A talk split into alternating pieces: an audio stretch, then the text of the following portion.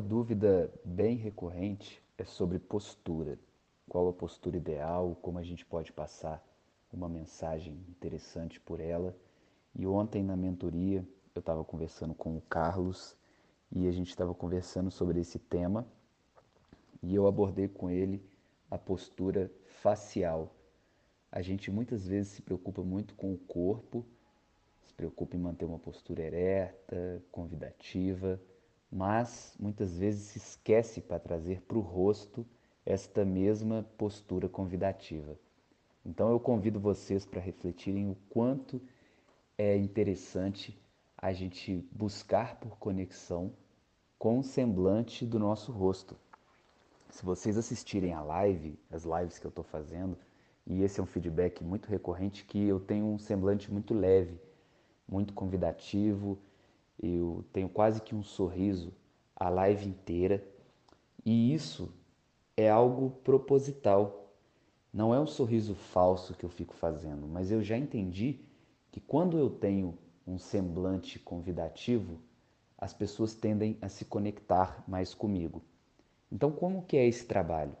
Através dos vídeos, os vídeos são uma excelente ferramenta de feedback, de leitura, a gente consegue reparar como que é o rosto que a gente está passando durante a nossa fala. E eu fui percebendo que no começo, como eu estava muito preocupado em parecer bonito, em parecer inteligente, eu fazia uma cara que para mim representava uma cara bonita e inteligente. Só que não necessariamente essa cara que para mim era bonita e inteligente, ela é convidativa, ela gera conexão. Então eu comecei a reparar nessa questão, comecei a trabalhar isso de forma intencional nos meus vídeos para buscar por essa realidade. Então, às vezes, a gente se produz inteiro, a gente passa maquiagem, a gente põe uma roupa legal e não tem um semblante convidativo. Do mesmo jeito, às vezes a gente tem que gravar um stories de manhã com a cara toda amassada e ainda assim essa cara de sono, essa cara amassada, ela é mais convidativa. Então isso mostra que produção não é sinônimo de conexão, né?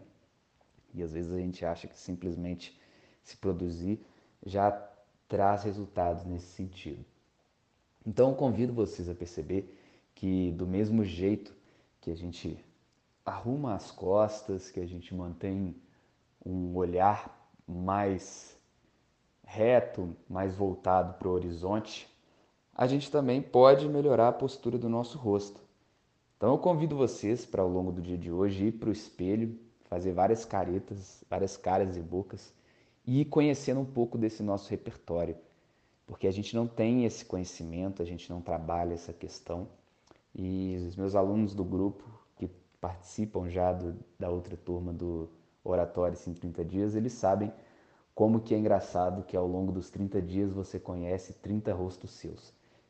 E aí eu estava conversando também com o Carlos, a mentoria de ontem foi muito rica para mim, me deu muitos insights e reflexões, aprendizados, e a gente começou a perceber que o rosto ele tem uma cor, a gente consegue trazer entonação para o nosso rosto. E com isso a gente tende a se comunicar de uma maneira mais protagonista. Eu vou fazer um outro áudio, uma outra fala e falar um pouco dessa entonação.